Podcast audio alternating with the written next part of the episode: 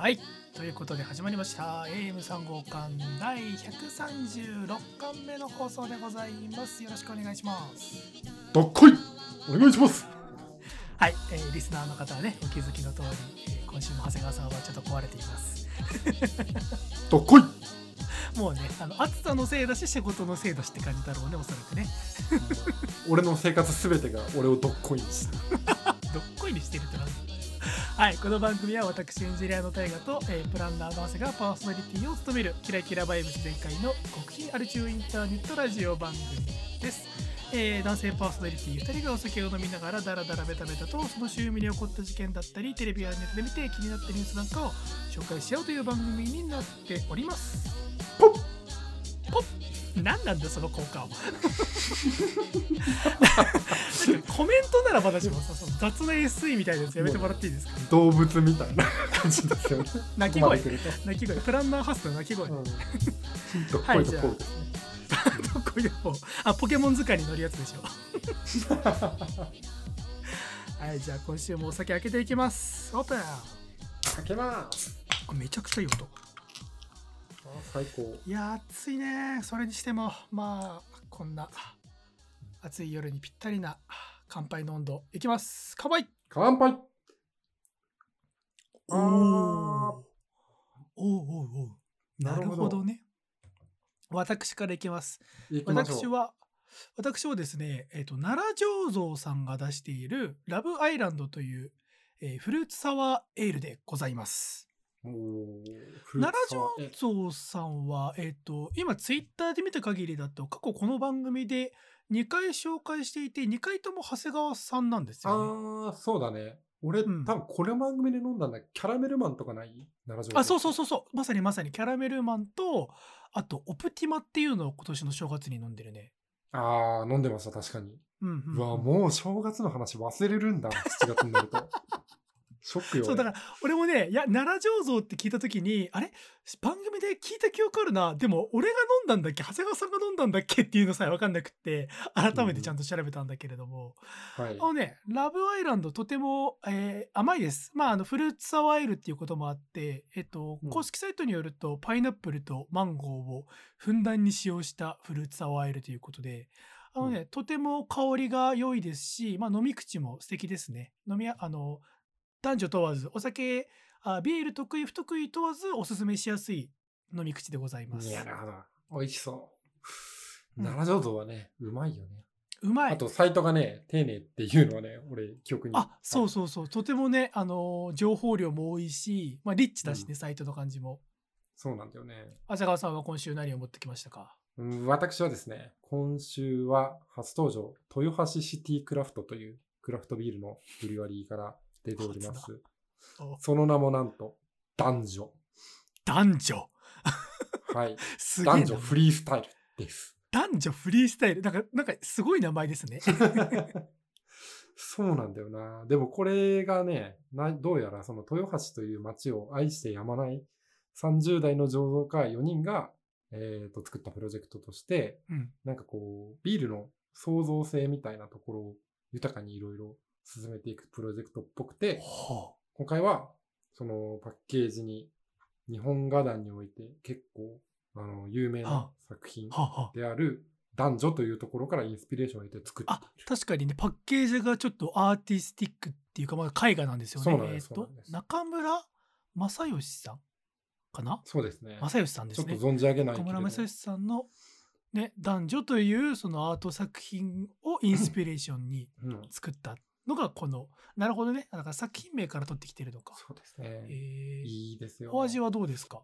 なんでしょうね。麦の甘みというか、旨みみたいなところがちゃんと後から来て、ちょっと癖があるんだけれど、全然飲み進めていくと、あの、美味しく、楽しく飲めるようなビールに、美味しく楽しい CM みてえだな。CM みたいなもんを作ってるからこうなっちまうんだよ。職業病みたいなのが出ちゃったね今ね。うんシンプルに分かりやすく心地のいい。複雑なものこそ分かりやすく伝える。美味しいよ、楽しいよです、このビールは。は いなるほど。いいと思います。豊橋の人に謝れっていう感じなんですけどね。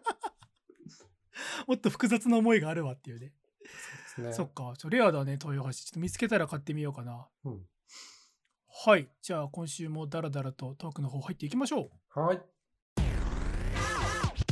はい、ということで、前半は長谷川パートからま、ま、噛みましたね噛。みましたね。ここは活かしますよ。綺麗に噛みましたけれど、やっていきたいと思います。はい、お願いします。でね、まあ、やっぱりね、ここ1ヶ月ぐらいずっと僕調子がおかしいんですけど、働かされすぎだなっていうね。そりゃね、急にパチンコ行ってうん12万買って、翌週にはそれでテレビ50インチのテレビ買ってみたいなね、生活してますからね。はいそうですね。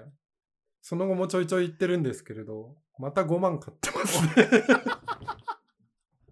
ね。やばいよ。なんだ？パチンカスってもうパチンコ実践ポッドキャストか、これは。だんだんそのうちあの台がおすすめだとか、今日朝から行ってきたんだけどみたいなトークになっちゃうんじゃない？ありそうだよな。よくないけれど。でもね、これ、俺、俺にパチンコをこうさ、そそのかすというか、うん。行く誘発する理由として。サブカル的理由が1個あって、ほうほう。お笑い芸人ってめちゃくちゃパチンコ行くんだよね。確かに、まあね、我々共通の趣味である芸人さんの、まあ、ラジオだったり、もちろんテレビとかでもね、みんなパチンコの話は誰でもしますよね。そうですよ。うんうんあの、僕がよく見るものとしては、あの、クズパチっていうね、あの、空気階段の鈴木もぐらと、あとは岡野陽一さんが2人で出てて、はいはいはい。ただただパチンコを実践するっていう番組なんですけれど、あれも人気だよね。あれのね、オーナーのやさおじっていう人がいるんですけれど、大体軍資金がなくなると、あの、やさおじに土下座しに行くっていう定番の流れがあって、うん なんかすごい下手に出てるクズっていうのを見ると気持ちがいいっていうのと、うんまあ、なんとなく、あの、ちょっとこうパパチンコが身近に感じてしまうというね。はいはいはいはいはい。うん。でも意外なところで言うと、本当にラジオだと、あの、向井ちゃんとか、若林さんとかも、パチンコを。やっているんですよね、実は。はいはい、割とね、ククリーンな社会的なイメージがついている2人だけれども、まあ、確かにラジオ聞いてると、パチンコの話ありますよね。俺もツイッター上ではしてないけれど、ポッドキャストで話してるから、クリーンなイメージまだ保ててるっていう感じで大丈夫だから。確かにそうだね。ツイッターでは今日何万勝ちましたとか言わないもんね。おもうやりたいけどね、全然。そんな出たよ、つって。シャメと一緒に。万発ありがとうございます、つってね。いやー、今日他でもしかしたらめっちゃフォロワー増えるかもよ。パチンカスアパチンカス、カウントとして。そうそうそうそうそう。今まで。この間まではトンカツをあげていて、あ、そうそうそうそう。水を得た魚のようにとたくさん投稿していたのに、そうそうそう。ついについにこんなところにまで行ったかと。大幅路線変更ね。い。やいやいや、そんな話がしたいんじゃないんですよ。何ですか、あの、主な理由としては、そう、あの、仕事がね、たくさんでして、うんうん、でまあ非常に、まあ岡原くんとかオフでよく仕事の話するんだけれど、僕はオンでするとなると、まあああぼかしつつなんですけど、割とこうね、あのー昔ながらの企業さんの、はあはあ、あの、ウェブページをだいたい20ページぐらい作ってるんですよね。読み物系のやつ。ほうほうほうほう。うん。で、それのね、参照元の、あの、記事の URL の出し方みたいなのを、あの、制作会社さんにお願いをしてもらっていて、うんで、大体それに基づいて書かれてるよっていうので、あの文章を作られているんですけれど、うん大体それが1記事あたり5本とか6本ある状態で、で、4月ぐらいに、そのお客さんの担当が変わったんですよ。今までは結構こう、若めの、あの、ウェブとかにもこう、明るいようなイメージの方だったんだけれど、あの、次に来た人が割とそのパンフレットとか冊子の校閲をやっていたというか、そういうの、で一度、一時ミスると大騒動みたいな、そういうキャリアを歩んできた人らしく、うん。すげえ細かくチェックされるんですよ。ああ、なるほどね。そう。で、まあ、僕もね、プランナーを名乗っている傍ら、ちょっと部署的にウェブディレクションみたいなことをやらなきゃいけないっていう現状があるんだけれど、細かいチェック向いてないのよね。確かに、長谷川さんは広告の構成とか絶対向かないよね。性格的に。もう、あの、そういうことをしないために総合代理店に来たのに、なぜ、あの、制作会社の やるべきことを、一旦、こう、責任を負ってやっているのかっていうことが、全然わからなくて、はいはい。非常にね、なんか、あの、お仕事に携わる時間も長いけれど、な、なんだろうな、こういうことをやるために僕は仕事をしてるのかっていう自問自答みたいなところもすごくあってね。いいねなんかうん転職の CM みたいなやつだね こんなことをするために俺はみたいな ああ、もうね、そういうので、えいっつってね、えいっつって転職サイトに登録するみたいなんとかリーチみたいな感じ。じだよねショートカットの綺麗な人出てくるだろうな、これね。某 CM ですけれどもはいはいまあ、あの、嵐が過ぎるのを待つのみかなと思っているんですよ。はいはいあの、時々気晴らしにパチンコを打ちながらね。うん。いいねそうそうそう。でも、やっぱり、その、考えたことっていうのが2つあってさ、ほう考え1た個が、あの、僕一人でそういう粗暴な振る舞いだったりだとか生活をしてる分にならいいんだけれど、うん。あのね、どうしてもこう気がめいった時に、家にいるとさ、こううん。彼女がいるわけじゃないですか。はいはいはい、うん。そうですね。ちょっとね、どういうふうにもうちょっとこう、僕も朝、あの、一年も暮らしてないからさ取り繕うというかさ、から元気でも見せてあげたいけれど、みたいな、はそういうさ、見栄みたいなのもちょっとさ、まだまだ男としてあるわけですよ。はいはいはい。ダサいプライドね。ダサいプライドですよ。通通称ダサいプライドね。ダサプラですよ。捨てればいいものを。ダサプラ。うん。ダサプラね。はいはい。ところがね、まあどうしても、それが素敵でなくてというね、感じなんですけど、あの、同居の大先輩、大河原先生はさ、そういうこと家の中であったりするなかなか、ああ、もう仕事うまくいかねえなとか、ちょっと嫌なことあったな、畜生みたいなところに対してのこう、取り繕い方というかさ。あー取り繕えてないね。ああ、本当？それで全面に出す？いやそれ。それで言うとだからあの部屋に引きこもりますね、あのほら部屋が別々なんで私私ああ、確かにね。そうそうそうそう。れが正解なのかもな。俺も割とそうやってるんだけどさ、これは気にしすぎなのかもしれないしさ、部屋部屋にこもってると部屋にこもってるでさ、ああ。なんか、ちょっと今日、あの、ご機嫌斜めなのかしらと思って気を使わせちゃったりとかさ、あーはいはいあるのはいかしらね。それで言うとだからもう私はすごいシステマチックな人間だから今日は仕事がうまくいっていないので部屋に立てこもります。入らないでくださいっつって言っちゃうから。ら。相手に推測をさせるとねだってうん。普通に機嫌がいいけど部屋でずっとなんか作業してる時と向こうが見分けがつかないじゃん、確かにね。うん。そうそうそうそう。そう。そのためにもちょっとあの鶴の恩返しじゃないけれどもあの奥の部屋にいます、決して夢夢決してここを開けないでくださいみたいな。確かにな。まあそれを言う余裕すらない時があるからもう張り紙だね。なんかこう気の利いた文言をさ、何個か用意しといて、はいはいはいはいはいいますよとか、開けてはいけませんみたいな。なんかあれだね、あの思春期の,、あの男の子とかが、あれだよね、ドアの前とかにそうメッセージボードとか置くみたいな感じだよね。はいはいはい。で無理やりガラガラって開けたら、パパ入ってくんじゃねえよっつってね。そうそうそうそうそうそうそうそう。はいはいはいはい。いや、危険のコントローラー難しいよ。特にだから一緒に住んでる人がいるとね。うん。むしろさ、会社の外とかだったらまだ取り繕えるよ。うんうん。それなりにさ、ちょっと不機嫌でいても、あまりいいことなんてないからさ。うん。ただどこかで自分をちゃんと吐き出せる場所みたいなのもないといけないなと思いつつ、ねえ、身近な人にどこまでこうね、見せてあげればいいのかっていうところは、すごいセンシティブなところで悩んでいるんですよね。うんはいはいはい。ただ、その一方でですね、これもまた非常に申し訳ないですけど、結構僕遅くまで働くじゃないですか。で、そうなってくるとですね、あの、6時とか7時ぐらいに帰ってきた彼女が、ご飯を作り置いてくれたりとかうさ、あの気づいたら洗濯物が畳まってたりとかするわけですよ。はいはい。あの大事にしろよ、お前。申し訳ねえと思って、本当に。情けないんですよ、もうね。で、ちょっとの暇があればパチンコに行ってさ、5万買ってきた、つってさ、クズ人間じゃないですか。なんでさ、そんなさなんか自虐の歌っていうさ、昔の4コマみたいなさ、なんだろうね、ちゃんとやってるんだけど、やっぱ長谷川さんの生き方にはそのやっぱクズ臭みたいなやつが、ずっとその匂いが取れないんだね。いやー、なんだろう一生懸命手ね。洗ったはずなのにな、みたいな。どうしても取れないんだよね。うん。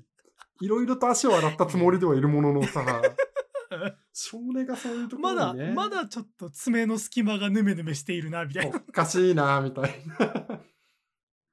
そうです。イソップとかいい香りするだけで全然取れねえじゃねえかよ、みたいな。そうそうそうそうそう。全身イソップなんだけど、爪と爪の間にヘドロがまだ詰まってるから。一番汚ねえやつ。手先とか見られた時に、あ、こいつって思われる。あ、そうそうそうそうそうそうそう。え、爪が甘いってそういうこと？恥ずかしい限りですよ、本当に。いつまで経ってもさ、あの、治んねえものは治んねえと思うわけですよ。細かいチェックうまくいかねえとかさ、いつまで経ってもクズみたいな遊びをしちゃうとかさ、人になんか任せちゃってしまって、自分だけ必死な風に見えちゃってるとかさ、うんかっこ悪いなってすごい思うわけですよ。うん。はいはい。それがね、最近のね、気づきというか悩みというかね、ここでしかはい話せない。ことの一つなわけですよ。うんでね、もう一個。あの、これはね、パチンコにもね、非常に関連性が高いんですけれど、あの、僕は、あの、僕の得た富を何に使っているんだっていう話はいはいはい。なわけですよ。まあ、もちろんお金を増やすっていうことだったり、その、なんだろうな、パチンコって俺、そんなに、なんだろうな、周りからするとイメージ悪いけれど、何か演出とか社交心を煽ってくるっていうクリエイティブというか表現の中では、結構すげえことやってるなと思って感心する面とかがあったりするね、ああ、それはそうだね。なんか、うん。そういう人にお金を使わせることだけにひたすら特化したうん、サービスだから、そうだよそれこそ昔ソシャゲ作ってた時とかはひたすらパチンコを参考にしろみたいなっていう人もいたからねあ。そういう言われてたんだ。はいじゃあもう、激アツの演出の前に画面がプチューンって安定したみたいな。そうそうそうたくさんあるよ。パチンコ、パチンコベースのソシャゲの演出メタがめちゃめちゃあると思うよ。えー、あ、でもそれは面白いね。まあでもまとめたら何か本とかにできそうな、なんか価値がありそうな文献になりそうだね、それは。うん、そうだよね。なんか、人間の本能的な何かをこう煽ってくる要素みたいなのは絶対にあると思っていて、あるある。そうやってね、日々正当化してさ、台に向かってるわけなんですけれど、これは、これは学びなんだっつって。学びだと。俺は表現を学んでるんだ、今。今、俺のどこが刺激されたかを言語化しようとしてるとか言って、ね、銀の玉パチパチ打ってるわけですけれど、これもまたね、結局、どんなさ、美辞麗句を使おうと、面白おかしく話そうと、なんでしょう、自分と大っていうさ、その関係性でしかないわけじゃないですか。自分とだ、まあそうだね。まあ、はい機械ですよ。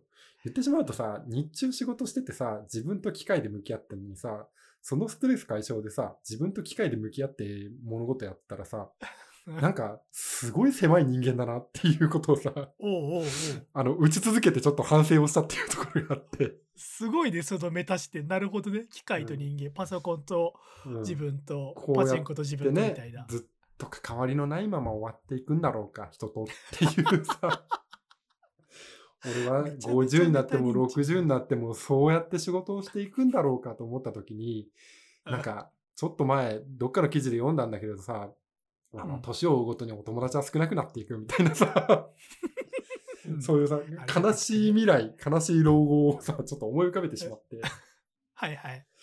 いかん、いないと思ったのが、いいな。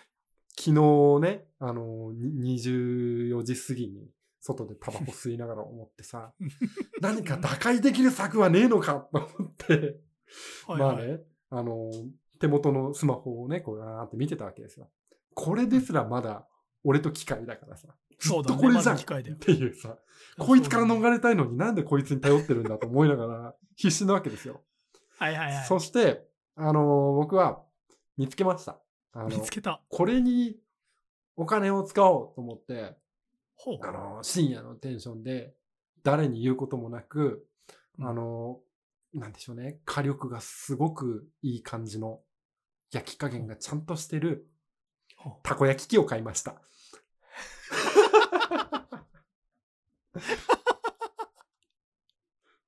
たこ焼き器？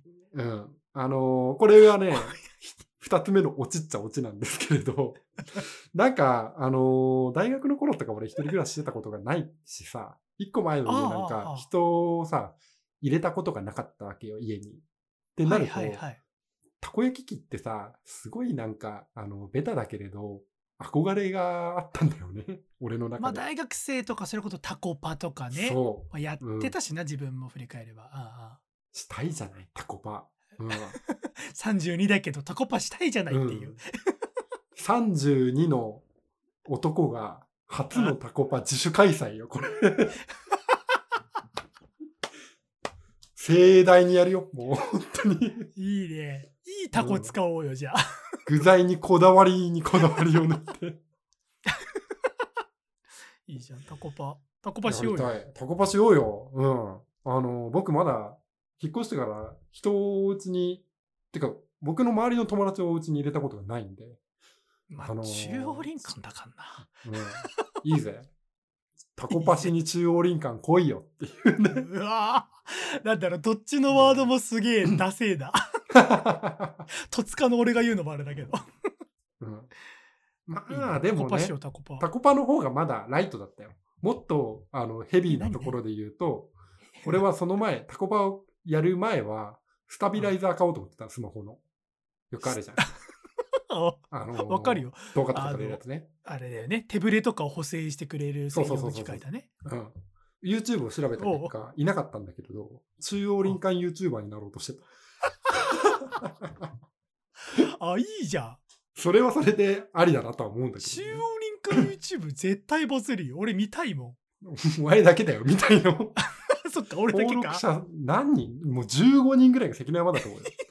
でもマジで検索してほしいのが今中央林間って YouTube で打つとなんか駅の終着地点のジャンクションみたいなのとか駅の周りを紹介しますみたいなあの単純な15分の動画だったりだとかそのぐらいしかないから。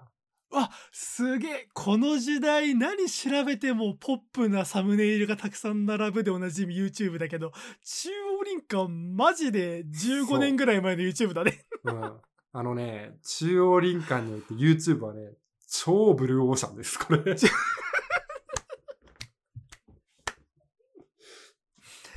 いやーこれちょっといいじゃん。いいとこ見つけちゃったんじゃない？そうなんだよな。これはね、ちょっと、今、タコパで、あの、お茶を濁してるから、あの、中長期的に、いつか黙ってあげてたら、あの、見つけて登録してあげてほしい。コンテンツの一つだね。ぜひ一応リスナーの人も定期的に YouTube で中央林林間って調べて。調べてもらって。そうすると Google も、あれ？最近検索ワードに中央林間めっちゃ出てくるけど、どうした？みたいな。今暑いのかみたいな。今暑いの？不動産価格も高騰してみたいなそんなところから草の根でさ、こう、お金というかさ、所得がインフルエンサーとしてね きっかけはあの人だったみたいな。ならねえ。え。ならねえよ。何の需要があるんだよ。全然金の匂いがしないっていうね。視聴数稼げなかったら。まあいいじゃない。再生数じゃないのよ。もともとほら、機械、機械から離れるために結局 YouTube やるのもよくわかんないけど、まあ確かにそうだね。まあでもいいじゃん。あ、でもね、YouTube はね、労働から離れるっていう技ではあると思う。すごく真面目に頑張ればね。うん。そうねそうそうそんな、ね、あの、三分的にいろいろ話してるんだけれど、労働から離れるっていうことにおいては、もう本当に転職するか、今、我が家で検討に上がってるのは、あの、早期のリタイアを頑張って狙うために株をやればいいんじゃないかっていうね。ああ、でもなんだろう。いや、株をやるのは全然、うんだって普通の友達だったら、えー、やってよや、やってみようよとか、えやったろとか教えてよとかって言うけど、うなんだろうな、パチンコめちゃくちゃやってる男が、お今度株やるんだよって言ったら、うん俺は止めるよ。あ、でも、それで言うと、パチンコから離れたいっていうのも理由としてあるのよ。ああ、労働か離ら離れれられるならいいんじゃない？ギャンパブルからチンコもや離れって、株で俺は早期リタイアするんだってなると、うんもう歯抜けのおじさんまっしぐら。頭の悪い映像のことばっかり言ってますね、僕たちはっていうね。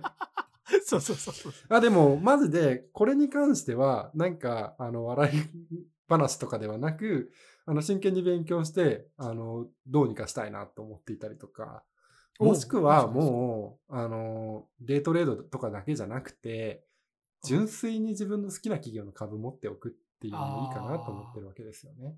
中長期的に見て。うん。結構最近だとさ、東映アニメーションの株価ってプリキュアの話しかしないみたいなさ、株主がいたりとか有名なするように株主さんがいるね。うんはいはい。なんかそういうこともでできると、なんだろうな、目先のことにとらわれず、もうちょっとこうね、長い目で見て楽しく過ごせるんじゃないかなっていうことをね、今日は次回を込めてトークした次第でございます。てな感じで、あのね、現状のこの1ヶ月近くのグダグダに終止を打つべく、以上、長谷川パートでございました。頑張れ。リコリスリコイルを見ろ何ですか？ということで、えー以上今週のタイガーパートでした。え、え、え、どういうこと？え？やば。最短記録を目指そう何それは？え？コンテンツ？何のコンテンツなの？それは。リコイルを見ろですよ。知らないんですか？リコリスリうわコイーちょっルとこれは衝撃だわ。うん。長谷川さん。アーリーアダコンテンツエンタメアーリーアダプター長谷川さんなら必ずチェックしているであろうと思って今日はトークしようと思ったんですけれども。面白いよねーっていう。今めちゃめちゃ衝撃的だったよねーっていうトークをしようと思ったんですけれども。またもしかして見てない？リコリスリコイル。見てないです。そっかじゃあ説明していきますお願いします。はいということで、ね、今週もだからあのぼ あの今期始まった僕のおすすめアニメの話をするんですけど、まあ、タイトルが「リコリス・リコイル」っていうタイトルで、えー、と東京 MX 系列で、えーつい先週始まった番組アニメでしてで皆さん安心してください Amazon プライムでも Netflix でも見ることができます。うわ、優しいね、この時代。どっちはいもいけるのはい私よ。も私も Netflix で見てるんですけれども、うんあのですね、えーこの作品、えー足立慎吾さんっていう方が初監督をされた作品されている作品なんですよ。はそうで足立慎吾さんってどういう人かっていうとあちなみに僕は、そそもそもは存じ上げてなかったんですけれどもあの調べてみると、あの大ヒット作「ソートアードオンライン」だとかあと「ワーキング」っていうねあのコメディアニメとか、あ。あれのねキャラであれのねキャラデザを担当していた方なんですって。へえ。あ、でもそうそうそう確かになんかキャラクターが可愛い気がする。そうそう。その人の初監督作品ででね、うん。あのねリコリス・リコイルのキャラデザを担当しているのは、えっと、この方はまた別の方で、うん。えっと、イミギムルさん。イミギムルさんっていう方ででねはこの人はこの人でめちゃめちゃまあねあのリコリス・リコイルイラスト見てもらえれば分かる通りすごい可愛らしいタッチの絵を描く方であ。うんで僕は存じ上げなかったんですけれどもあの2016年の TBS アニメ「この美術部には問題がある」っていう作品のあを担当されていた方だとそれが大ヒットしてすごい一躍有名になった方らしいんですね。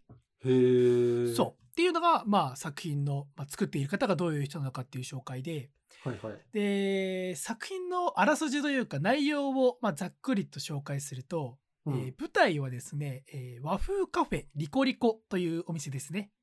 へえ。で、メインにいるのはそこで働いている、えっと、2人の少女。千里ちゃんと滝菜ちゃんっていう。女の子2人。とても可愛らしい女の子2人、子こ、のね2人とあとはその周りの仲間たちのまあドタバタ日常ものなんですよ。うんえ、黒髪の子がどっち？えっとね黒髪の子が滝菜ちゃんで滝菜ちゃん。そうそうそうそう赤い制服着ている子が千里ちゃん。はいはい。うん、っていう、まあ、ドタバタ系を表にしつつ物語のコアとなるのはえっ、とですねこの2人の少女が所属している日本の治安を裏で牛耳る秘密組織リコリスっていう団体についてなんですね。ああ、なるほど。そういうこのねリコリス・リコイルの物語の中の、まあ、日本っていう国は世界一の治安を誇っていると。で、うんうんこの国では表立って凶悪犯罪みたいなものは決して起こりませんと。うんじゃあ一体どうやってその世界一の治安を誇っているのかっていうとこのリコリスに所属する、えー女子高校生たちが、うんえーそういう凶悪犯罪を犯しそうな人だったり起こしている人たちっていうのを、えー平たく言えば、えー処理している。まあ殺しちゃってるんですね。だからなんだろうあの秘密暗殺組織みたいな感じなんですよ。そうそうそう。で、えっ、とね、たあの第1話見てもらえると分かる、あの第1話の本当に最初の5分ぐらいのネタバレを喋ると、うんこの竹菜ちゃんっていう黒髪のクール系の女子の女の子は、まあ、いわゆる、まあ、任務最優先タイプというか、あの目的のためなら人を殺すのも何とも思わない、まあ、ザ・リコリスみたいな女の子なんですよ。はいはい。そう。で、この子が最初、まあ仕事で、まあ、ミスをしちゃってというか、まあ、単独行動みたいなのを取って、まあうん左遷じゃないけれども、お前はちょっと本部から離れてどこどこっていうところに行け。まあそのどこどこっていうのがさっき言った和風カフェリコリコなんだけれども、お前はこの暗殺組織から一旦抜けてリコリコに行けって言われて、なんでこんなカフェに私来たんだろうと思ったら、えっと、そこにはあの史上最強のリコリスがいるからって言われて、うん。こんなところに最強のリコリスがいるのって言って出てくるのが、えー、千里ちゃん、うん。金髪の子ね。赤い制服の女の子ね、そう。この子が歴代最強と言われるエージェントで、うん。なんだけれどもとてもほんわか元気っ子なんですよ。はいちょっとおとぼけぐらいはが、おとぼけなぐらいも入っている。うんそう。うんで真逆だね。こ。の二人そうそうそう。真逆な二人があのまあいろんな事件を解決していく。っていう物語なんですけれども、うんうん。あのーまあ、絵のテイストから言って、まあ、僕もあんまり、まあ、可愛らしいなとは思いつつあこの、ま、アニメは熱いわって思えるようなタイプの、まあ、設定ではないしイラストではなかったんだけれどもうん。1話を見終わった時にうわこれおもろいわって思っちゃってうんうんでなんでやろうなーっていうのを自分なりに分析した結果あのこれはですねズバリアニメ版のミュー404なんですよ。覚えてますか皆さん？えーああ。一昨年は、えー大ヒットした TBS ドラマはいはいはい。綾野剛さんと星野源が主演だった星野源さんが主演だった、いわゆるデコボコバディものうんうん。で片方がおちゃら系明るい系でもう片方が裏がある重い系みたいな。あのクール系みたいな。で徐々にそのお互いの隠している闇の部分だったり、うん。何年か前のすごい秘密いろんなことが謎のまま、まあ、未解決というかうんうん。何だったんだあれはみたいな事件の真相をたどるみたいな大きなテーマもありつつみたいな。なるほどね。これさ、ちなみに1話はどういう人を取り締まってるの、えー、っとね1話犯は罪者みたいなのがあごめん1話なんだっけ？えーっとね2話が印象的すぎて、まあ、1話は割と全然どっちでもいいんだけど、どんな人を取り締まってるかっていうのが超気になるな。どういう人を取り締まってる？えっとねそもそもあのなんかなななんだろうな最初のだから分かりやすい千里ちゃんがうん。あ千里さん時代は、えっと、滝菜ちゃんがミスっちゃった事件に関しては薬物取引みたいなやつを見つけちゃうんだよ。はいはいはいはい。そうそうそうそうそれであの敵を暗殺するみたいなうん。やつだったりだからね割とその温度感が面白いんだよね。あのパート A では和風カフェで接客しながらニコニコ「もう」とか言ってるところで次のパートではバンバン銃撃ち合うみたいな あどあ、かどか。殺すみたいな。ニュニューで言うと、あの、所属してるさ、あの、警察署で、あの、うどん食べてるシーンみたいな。そうそうそうそうそうそうそこからめちゃめちゃカーチェイスするみたいなさあの温度感が面白いじゃない。それがねそうリコリスリコールにもあってうんうん。で俺正直そのなんだガンアクションってあんまり詳しくないんだけれどもうん。でも見始めるとあ僕みたいな素人が見てもあこれめちゃめちゃガンアクションちゃんとやってるわみたいな。あの適当に銃ぶっ放してそれっぽくやってるんじゃなくってこの銃のタイプだったらこういう構えだしうんうん。あのこれぐらいの距離で撃つんだろうなみたいなことまでちゃんとなんだ、そういう設定が組まれているああ、そういうのあるよね。そうそうそう持ってるものによってさ、何発で装填しなきゃいけないとかさ。そうそうそうそううん装填のシーンとかもめちゃめちゃちゃんと書き込まれてて、はいはいはいはい。なんかそういうなんかギャップみたいなところがだから可愛いほのぼの系日常アニメかなからのうん、あそんなことないわみたいなちゃんと設定しっかりしてるわっていうところうんうん、にまずグッときちゃったと。ね。そう。まあ今のところとも通ずるんだけれども、まあ、僕がだからこのアニメ、まあ、1話2話と見て、まあ、こんなにおすすめしているのは、あのー物語は全体的にだから設定はやっぱりシリアスなんですよ。うんうんうん。なんだけれども主人公たちの会話劇が、まあ、ギャグありギャグありな感じ、まあ、コメディチックなんでなんとか見れている。これだから主人公たちが千里ちゃんたちじゃなければもっと暗いアニメにできただろうなっていう感じ。うんうんああ、確かにね。ちょっとこう、色味で言うとサイコパスっぽいさ、そういう演出の仕方みたいなことも。あそうそうそうそう、まさにサイコパスっぽい。だからもともとあの脚本家の方のインタビューとか読んでると、うん。最初の初期設定なんかもともと短編小説みたいなやつを脚本の方が書いてきて、うん。それを叩き台にしたんだったっけかな。なんかでもその時はきだいぶ暗い話だった。うーん。のを、えっ、と足立さんが監督として入ってこの暗い系のやつだったら、もう過去に何個も名作があるから今の時代ただそれをやるだけじゃなくってなんかもっとそのギャップを見せるというか、うん。その明るいパートを見せつつちゃんとシリアスな場面も描けるみたいなそういう作品を狙っていこうみたいなコンセプトがあるんですって。なるほどね。なるほどなと思って。確かに。キャラデザだけ見たら、これは萌え系だから俺は手を出さねえぞ、みたいな。そうそうそうそうそう。言われてみて、ちょっと興味が出たかな。そうそうそう。なんかね、だからこのギャップものに僕はどうやら弱いらしくって、うん。で、それつながりで、あの、まさしく似たようなギャップを最近感じた作品があって、はいはい。これはね、小説になっちゃうんだけれども、うん。えーホリー・ジャクソンさんという方が書かれた、うん。えー自由研究には向かない殺人っていううん。ミステリー小説。うん、はいはい。このホリー・ジャクソンさんっていう方は、えっと、イギリス人の作家で、この自由研究には向かない殺人がデビュー作品なんですよ。で、全米でベストセラーになって、めちゃめちゃいろんな賞も受賞して、えっと、一昨年だったかな、えー日本語版が出たと。あ、で、これを、結構最近のやつなんだ。そうそう。で、で、これを、なんで俺が急に買ったか、まあ、最近ミステリー読んでない僕がなんで急に買ったかっていうと、うん。あのーメタルギアソリッドシリーズでおなじみの小島秀夫さん？はいはいはいはい。小島秀夫さんが、この作品めちゃめちゃ面白いっつって、うん、で、つい最近、つい最近じゃないか、えっと、来週？来月かな？あの、この自由研究には向かない殺人の続編の日本語版が発売されるんですよ。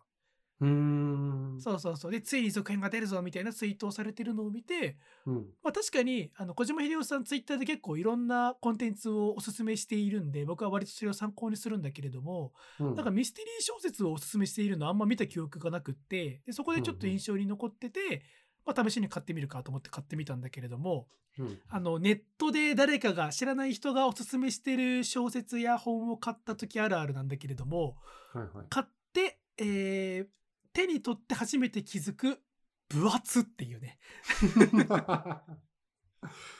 これは小ページで言うと、ああ、すごいね。620 600ページぐらいだった。かな。うんああそうそうそう。結構なボリュームで。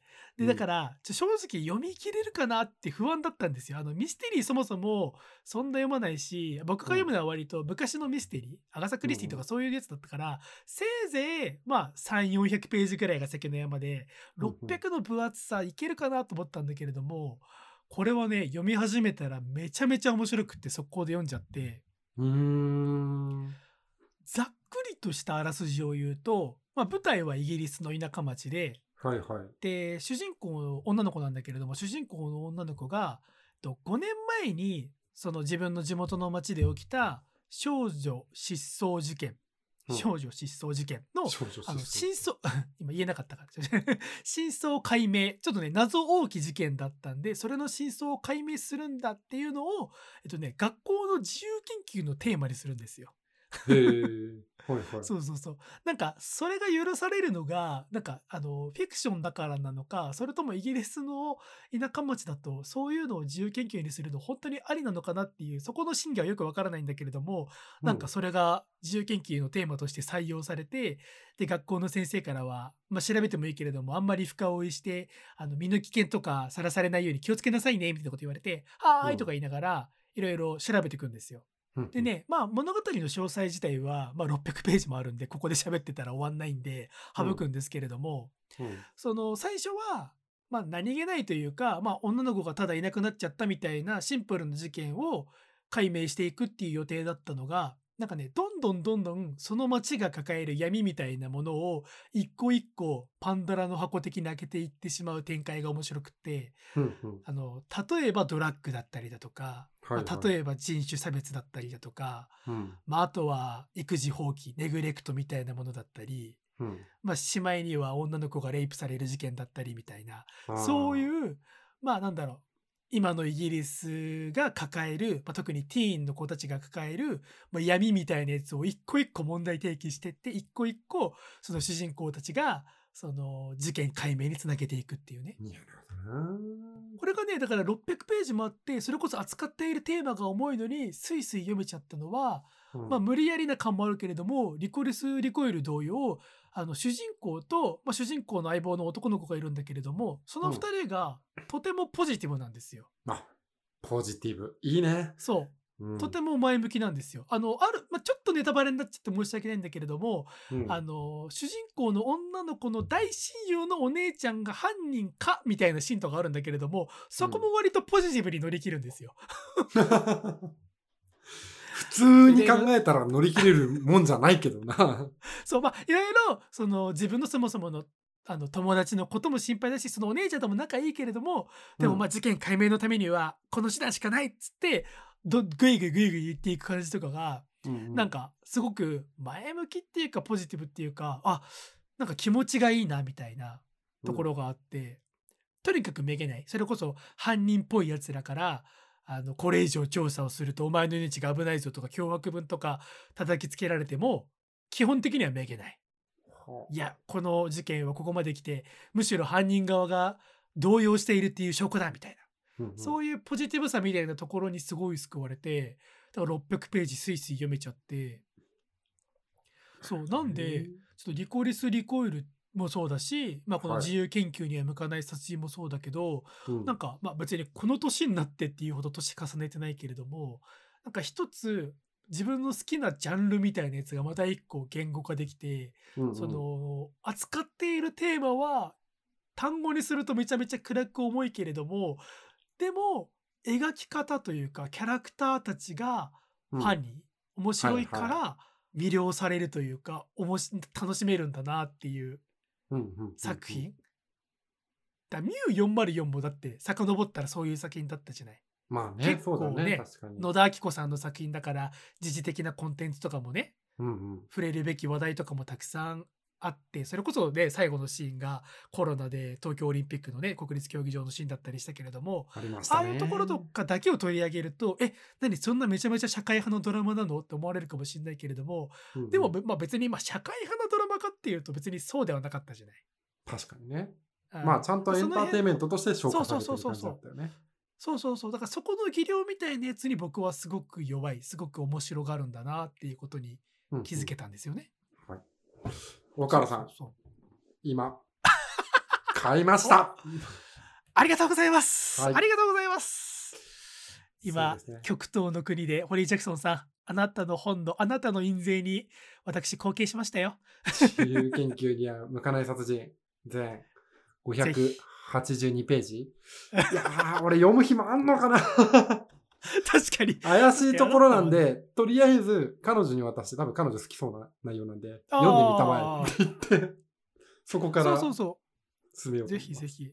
はい。あのお話はとても読みやすいあの難しい展開とかもないんで、うんうん、まあだからさっき言ったような設定ものなんて言ったらいいんだろうそのシリアスだけれどもうんキャラクターとかが明るいから面白がれるよねっていう作品、まあうん他にもいっぱいあると思うんですよ俺が見てないやつとかでもはいはい。なんで、まあ、それこそリスナーさんとかまあ長谷川さん今急に言われては出てこないだろうからなんか思いついたりしたらうん。ちょっと紹介してくれるとありがたいです。というところで短いですが以上今週のタイガーパートでした。おい。はいということでエンディングパートですと。おい。リコリスリコイルぜひ皆さん見てください。まだ言うかって感じですけど。30分でしょ ?30 分でしょ？息抜きにいいかもしれないな。ああ、うん。ぜひぜひぜひ。だって俺、パチンコの影響を受けて今ユニコーンガンダム見てるもんな。4話ぐらいでやめたけど。ガンダムか。そうですね。パチンコやるとさあの IP もの多いじゃないですかパチンコ。多いね。きっかけで、その原作を渡ろうみたいな。俺の友達で一人いるんですよ。あのパチンコきっかけでエヴァ見始めた子、うん。見てた見た子が。うんああ、でもそれはなんかいいね。とてもそうそう。そうそうなんか割とたなんだろうな、まあ、言っちゃうと陽受けというか体育会系の子でなんか我々が学生の頃はなんかうんエヴァとか全然興味ねえよみたいな、まあ、口には出さないけれども、まあ、エヴァとか見ないだろうなって思ってたやつなんだけど社会人になってパチンコを打ってエヴァドハマりしてめっちゃグッズ買ってるっていうのをインスタで見て あーみたいな。ああ、でもなんかそれはさ、そこをさ、ちゃんと表に出しちゃうときっとさ、うん。ワンピースをのさ、フィアをボンネットに置いちゃうヤンキーとかと同じさ、ハマり方というか毒性になっちゃうよね。まあまあやっぱりそう思うと本当に何を言って何を言わないかっていうのって大事だなっていうことを思うわ。まあね。うん。まあまあでもいいと思いますよ。僕はいつになってもそのねコンテンツねとハマりできるっていうこと自体はすごく良いことだと。思い今誰に誰のフォローをしてるんだ感がすごいんだけどそいつ絶対3号館聞かねえし。全国のハードパチンカーに向けてのメッセージです、ね、そっかパチンカパチンカパチンカその皆さんに向けて番組をやっています、そうですよ。パチパチンコポッドキャスターなんで。パチン普通にありそうだけど。あれですよ。あのツイッターで 話題変えるけれども、うん。うんあのドクサスさんという、まあ、私の、まあ、知り合いって言っていいのかな。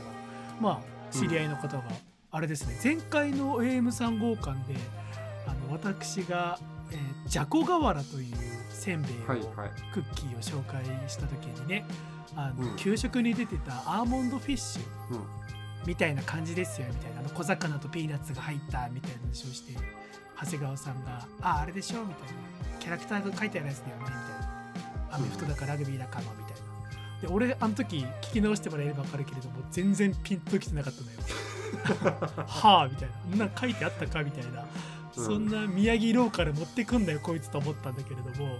そう、はい。ツイッターでドクサスさんが「これですか?」っつってあげてくれたねそのアーモンドフィッシュっていう商品の画像がはい。よくよく見たら俺もこれだったのよ。これさえドクサスさんはどこ出身だかわかる？あちょっとわかんない。出身はご存知ないな。結構ね年齢は上の方なんですよ。あそうなんだ、うん。えーでもその方がもう存じ上げてるっていうことはねえ全国あの年代問わずいけてるっていう可能性あるよ。ずっとこのデザインなのかもしれんね、えーそうだね。知ってた？この子万能くんって言うんだよ。だって俺さアイスホッケー選手とか言ってたもんね。そう、うん。万能よくあのキャラクターのね写真を皆さんちょっとアーモンドフィッシュで検索すれば出てくるんで見てほしいんですけれどもあの全部のスポーツをやっているんですよね。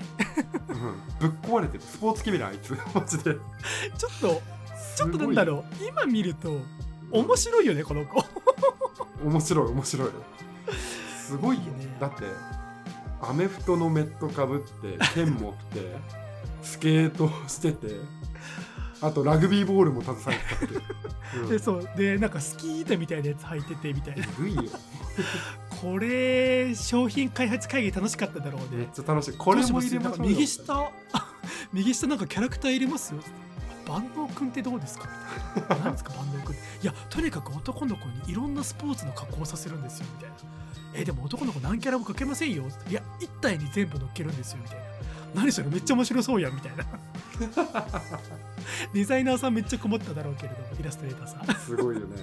でさ俺なんか裏面のさ画像かなんかを見たんだけどそこにさ吹き出しでさ、僕はスポーツが何でもできる万能だよみたいなこと書いてさ 自分で認識してんだよねあいつ。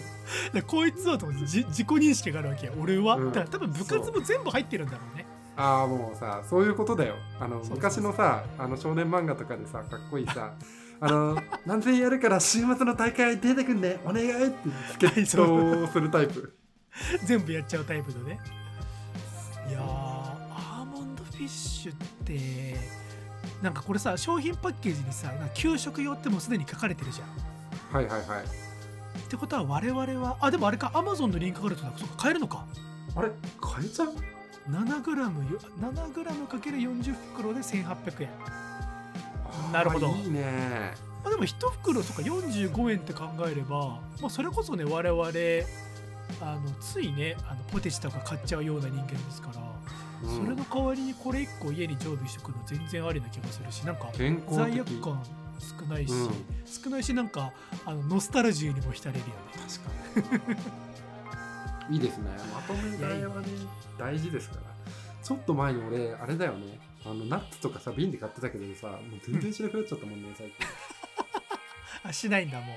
そう。ハリボーバケツで買ってたりとかさあの一定数食べると飽きるんだよね、うん、最近はあのセブンイレブンのパンなんだけど、うん。ツナデニッシュって4つ入りのすげえちっちゃいパンなんだよね。あわかる。俺もそれたまに食う。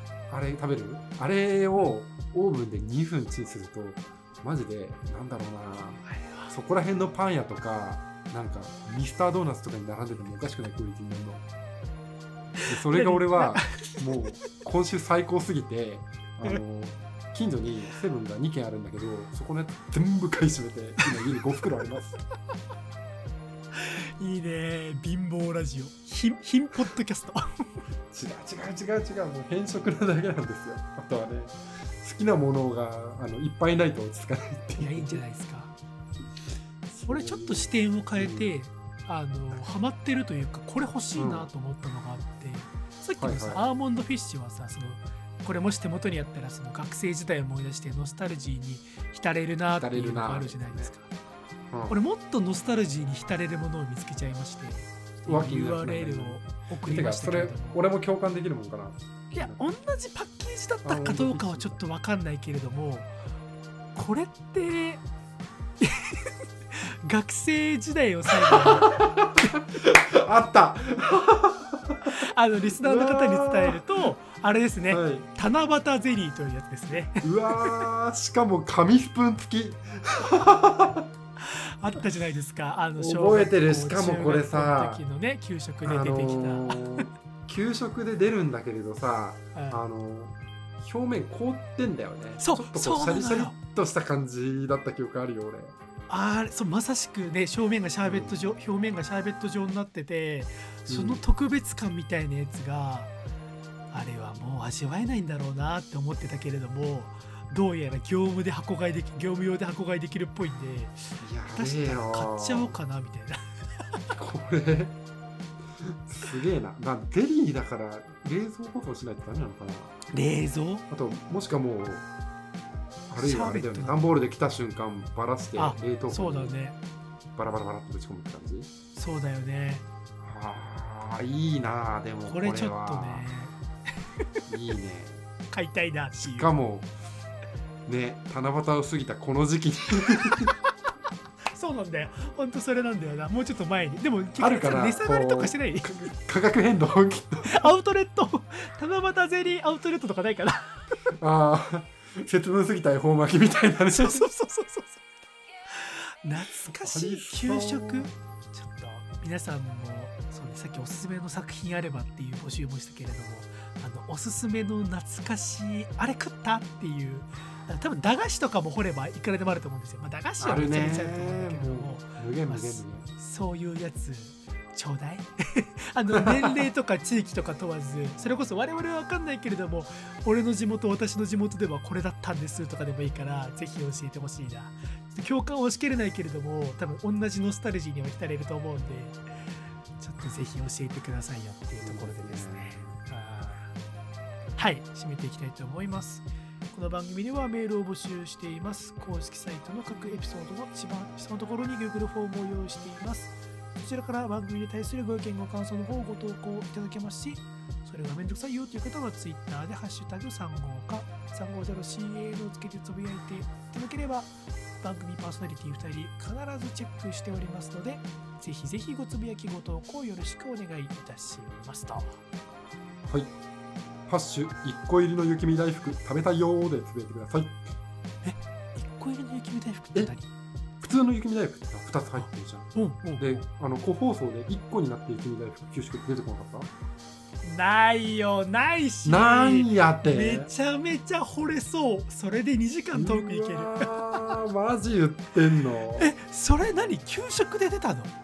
出た出た出た。おいうん。宮城県給食予算えぐいな。国家予算レベルじゃん。